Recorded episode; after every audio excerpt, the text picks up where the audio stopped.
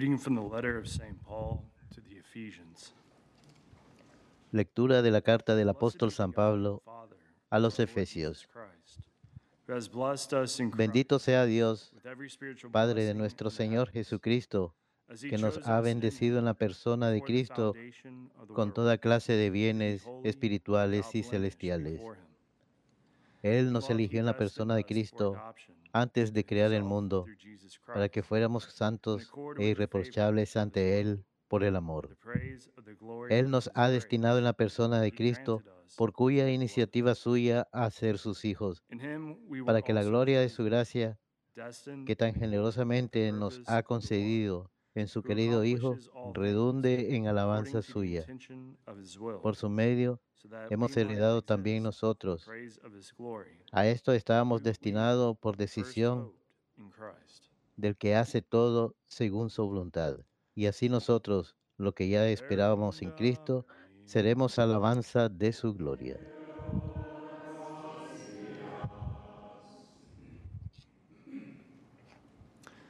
The Almighty has done great things for me, and holy is his name. El poderoso ha hecho obras grandes por mí. Su nombre es santo. My soul proclaims the greatness of the Lord.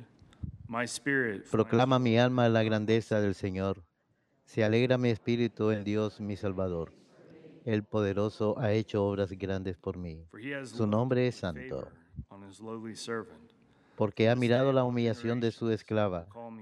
Desde ahora me felicitarán todas las generaciones, porque el poderoso, el ha hecho obras grandes por mí. Su nombre es santo. Proclama mi alma la grandeza del Señor. Se alegra mi espíritu en Dios, mi Salvador. Y su misericordia llega a sus fieles de generación en generación. Él hace proezas con su brazo, dispersa a los soberbios de corazón. El poderoso ha hecho obras grandes por mí. Su nombre es santo. thrones. He has lifted up Derriba del trono a los poderosos y enaltece a los humildes. A los hambrientos los colma de bienes y a los ricos los despide vacíos. El poderoso ha hecho obras grandes por mí. Su nombre es santo. Auxilia a Israel su siervo, acordándose de su misericordia, como lo había prometido a nuestros padres, en favor de Abraham, en su descendencia por siempre. El poderoso ha hecho obras grandes por mí. Su nombre es santo.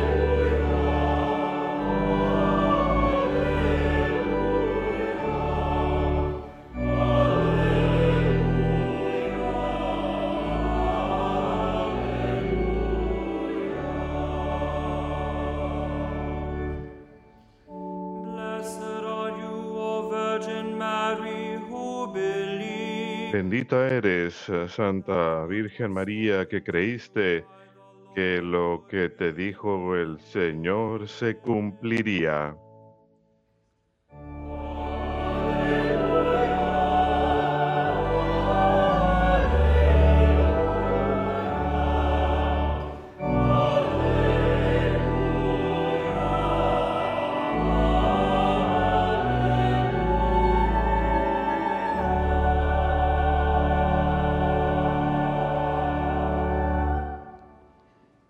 Dominus vobiscum. Lexia Sancti Evangelii secundum Lucam.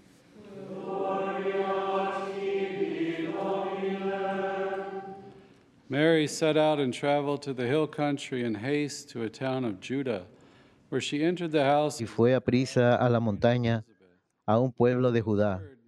Entró en casa de Zacarías y saludó a Isabel. En cuanto Isabel oyó el saludo de María, saltó la criatura en su vientre. Se llenó Isabel del Espíritu Santo y dijo en voz alto, Bendita tú entre las mujeres y bendito el fruto de tu vientre. ¿Quién soy yo para que me visite la madre de mi Señor? En cuanto tu saludo llegó a mis oídos, la criatura saltó de alegría en mi vientre. Dichosa tú que has creído, porque lo que te he dicho el Señor se cumplirá. María dijo, Proclama mi alma la grandeza del Señor, se alegra mi espíritu en Dios mi Salvador, porque ha mirado la humillación de su esclava. My soul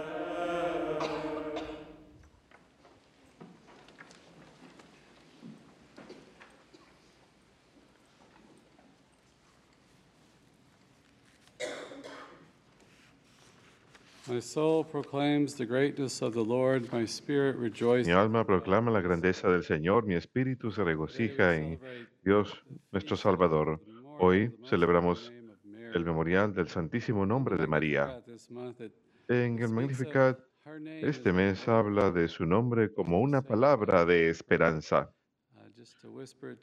Cuando decimos el nombre de María en oración, nos da gran esperanza porque en ella vemos la gran obra de Cristo. Jesús es el único mediador, Él nos redimió y vemos en María el fruto de esta redención y vemos en ella todas estas profundas verdades de la fe, de lo que Jesús hizo por nosotros en ella. Resuena en ella, dice el Vaticano II. Y esta lectura de San Pablo en la carta a los Efesios, todo esto aplica a María de la manera más hermosa. Él nos eligió antes de la fundación del mundo, la preservó de pecado original en su inmaculada concepción. En el amor nos destinó a la adopción a través de Jesucristo según el favor de su voluntad. Esto se realiza por la voluntad de Dios. La encarnación a través del Espíritu Santo cuando cubre la Santísima Virgen María para alabanza de la gloria, de la gracia del Señor que nos concede en el amado. Jesús vino en la plenitud de la verdad y gracia y vemos esta transformación de la gracia que sucede en María. Es nuestro modelo de santidad. Vemos el fruto de esa gracia que proviene de Cristo en ella. En Él también fuimos eh, elegidos según el propósito de aquel que cumple todas las cosas según la intención de su voluntad. María, por supuesto, es la que cumplió la voluntad de Dios de manera más preeminente, ah, llegando hasta el pie de la cruz. Este nombre del Santísimo Nombre de María fue una devoción de siglos atrás. Papa Inocencio XI extendió la fiesta del Santo Nombre de María a la Iglesia Universal. En 1900 movió la celebración al 12 de septiembre para conmemorar la victoria sobre los turcos en la batalla de Viena en 1693 por el rey polaco Jan Sobieski, que reinó de 1674 a 1696. Así que el imperio otomano estaba extendiéndose por Europa. Y esta fue otra de las batallas que detuvo su propagación si no hubiera sido el fin del cristianismo. Y este rey polaco fue, acudió a Nuestra Señora de Czestochowa, la gran colina donde está el santuario de Czestochowa, y rezó. Y luego lideró las tropas en batalla. Fue una victoria decisiva tanto así que movieron esta fiesta a ese día. Él rezó ahí antes de entrar en batalla. Y si uno va a Nuestra Señora de Czestochowa hoy, aún reverbera y resuena esa fortaleza de la Virgen. Ella es la que estuvo en fe al pie de la cruz, con gran fortaleza. La fe la hizo fuerte. Ella es una mujer de fe y modelo de fe, y cuando uno va ahí, uno puede sentir eso. Normalmente yo pienso María como la madre de temperanza, etcétera, y la experiencia que tuve ahí fue de fortaleza. Lo que sucede cuando Dios lo utiliza de manera poderosa para interceder por su pueblo. El rey Jan Sobieski dijo que le dijo al Papa después de la batalla, en una carta, vine, vi y Dios conquistó. Me encanta esa audacia, pero la humildad de reconocer que Dios es el que tiene la victoria. Como ya mencioné, María ha recibido grandes privilegios. Es la Madre de Dios, siempre virgen, inmaculada concebida y fue asunta al cielo. Estos son títulos para ella que son esenciales para nuestra redención, pero también modelo para nosotros como miembros de la Iglesia. Ella es un tipo de la iglesia y no solamente un tipo, como vemos una prefiguración en el Antiguo Testamento, como eh, el cruce del Mar Rojo lo es para el bautismo. Ellos cruzaron el Mar Rojo, pero aún tenían sus pecados. La sustancia no estaba ahí. No recibieron el perdón de los pecados simplemente una imagen porque estaban escapando del faraón y la esclavitud. Sin embargo, el bautismo sí nos da un escape del pecado y la muerte mediante la gracia.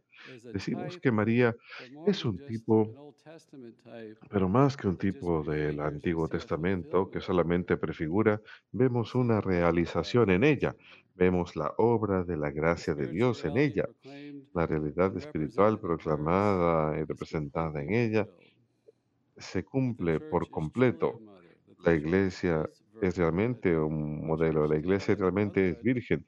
La iglesia hoy en su maternidad y virginidad es cubierta por el Espíritu Santo para ser madre, para dar vida en la fuente bautismal a través de la prédica del Evangelio. Vemos este fruto real del Espíritu Santo en ella. Primero es vivido en María y luego se cumple en la iglesia. Lumen Gentium Dice que ella es el modelo sobresaliente de fe, que ella lleva a cabo el papel de la fe en caridad. Modelo de la iglesia, un espejo puesto frente a la iglesia. La iglesia reconoce en ella estas disposiciones, esta identidad de acciones que hemos de imitar. Vemos esto en las lecturas del Evangelio de hoy visitación. Ella lleva a Jesús a Isabel. Ella va a servir a los a necesitados, llevando a Cristo con ella en su vientre, donde su prima Isabel, modelo de evangelización. Vemos en ella estas disposiciones de ella que hemos de imitar.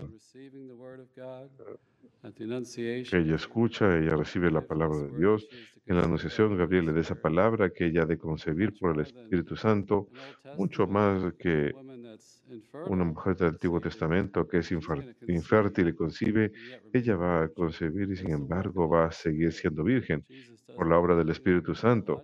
Jesús no tiene un padre humano biológico. Ella está llamada a hacer algo mucho más grande. Y vemos que ella cree y que ella cree que según la palabra de Gabriel, Isabel está embarazada y en su fe cree que nada es imposible para Dios. Y esto es un modelo para nosotros, ese tipo de fe. Creo que a veces también nuestro desafío es en la fe. Nos preguntamos, ¿Acaso es capaz Dios de hacer eso en nosotros? Hemos escuchado o leído historias o quizás alguna vez hemos presenciado un milagro en la vida de alguien, incluso un pecado físico.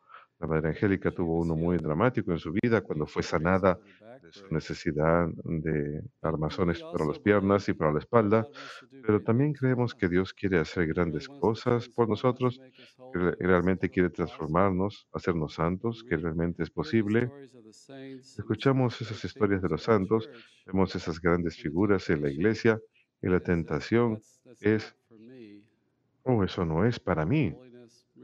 Of santidad verdadera, la victoria sobre el pecado, el verdadero crecimiento en la caridad, puede ser una prueba para nuestra fe. Estamos llamados a creer que nada es imposible, incluso que vamos a ser santos en este mundo moderno, donde la familia es- vive en medio de esta cultura en que vive, en medio de las tentaciones, que nada es imposible para Dios. Vemos en María esta fe radical y obediencia. Ella da su fiat en la anunciación. Hágase en mí según tu palabra. Así que ella cree la palabra de Dios y eso la lleva hasta el pie de la cruz mismo. Ese es un plan difícil de vida de parte de Dios que ella tiene, ver a su propio Hijo crucificado. Sin embargo, creer que ese es nuestro camino hacia la redención, que esa es la voluntad de Dios. Ella siente llena de amor en emulación de su Hijo. Y en su maternidad vemos una iglesia que reza. Ella está ahí en el aposento alto con toda la iglesia esperando el Pentecostés. La vemos en la Natividad, cuidando del niño Jesús de bebé, dando ejemplo de la cercanía que debemos tener con Jesús. Y en Jesús, en la cruz, ella recibe el cuerpo quebrantado de Jesús de la cruz y muestra a la iglesia cómo recibir a todos aquellos en este mundo cuyas vistas, cuyas vidas se han visto heridas por la violencia y el pecado. Esto proviene de un documento de la iglesia en colaboración con los hombres y mujeres de la iglesia. Qué hermosa vida. Al recibir el cuerpo quebrado de la cruz, ella muestra a la iglesia cómo recibir a todos aquellos en este mundo cuyas vidas se han visto heridas por la violencia y el pecado. Ese es el efecto de nuestra cultura el día de hoy, que promueve el pecado, que promueve descarriamiento de Dios, que deja a las personas heridas al lado del camino. Cómo recibir aquellos que han sido tan lastimados por la cultura, por una vida de pecado. Ella nos muestra que al pie de la cruz recibimos el cuerpo roto de su Hijo con fe, siempre enfocados en el Señor y el plan de Dios. Su magnificada aprendemos a tener un sentido y deleite de alabanza por la obra de las manos de Dios. El Todopoderoso ha hecho grandes cosas por mí.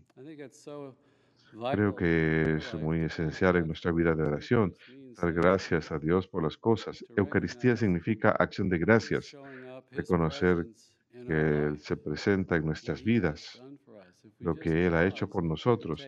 Si hacemos pausa y nos damos cuenta de que no, no es un mundo fácil, hay dificultades, las cosas no siempre van bien y a veces van muy mal, pero en la oración podemos reconocer que Dios se presenta y nos sostiene. De María aprendemos que la pasión, la pasión de Jesús y la nuestra, es el camino del amor que salva al mundo del pecado y la muerte. Ese es el plan, la cruz, que compartimos en ella. Y eso es redentor para nuestras almas y las de los demás. Ella da testimonio para nosotros las disposiciones de todo creyente. Estamos llamados a escuchar, a leer la palabra de Dios, a reflexionar sobre ella, a escucharla, a tener humildad, fidelidad, rezar y esperar al Señor. Estas son cosas que vemos en el Antiguo Testamento que Israel estuvo llamado a hacer. Este documento que mencioné sobre la colaboración de los hombres y mujeres en la iglesia, esas disposiciones de escuchar, de tener fe, humildad, son características que, a las que todos los bautizados estamos llamados. La dimensión mariana de la iglesia es la dimensión del discipulado, que todos somos primeros discípulos al escuchar y recibir. Esas son características de todos nosotros, pero las mujeres lo viven con una intensidad y naturalidad particular, nos dice este documento de la iglesia. Viven con intensidad y naturalidad intencionales, siendo modelo de la esencia del discipulado. Muestra la faz verdadera de la iglesia, da testimonio de cómo la prometida responde al amor del prometido. Esa es la disposición que hemos de tener ante el Señor. Así que María nos muestra esto y las mujeres hoy en día dan modelo de esto de manera preeminente ante la iglesia entera. Es un papel esencial para la iglesia. En lugar de ese empuje, de ese clamor, de vuestros saltos, ser modelos de ese discipulado, que incluso las personas en los oficios de la iglesia están llamados a tener primero. Los primeros en el reino son los santos, no los que ocupan un cargo. Es un papel importante reflejar a la iglesia, imitar a María, mostrar esa senda de la santidad, lo que estamos llamados a hacer en el mundo de hoy.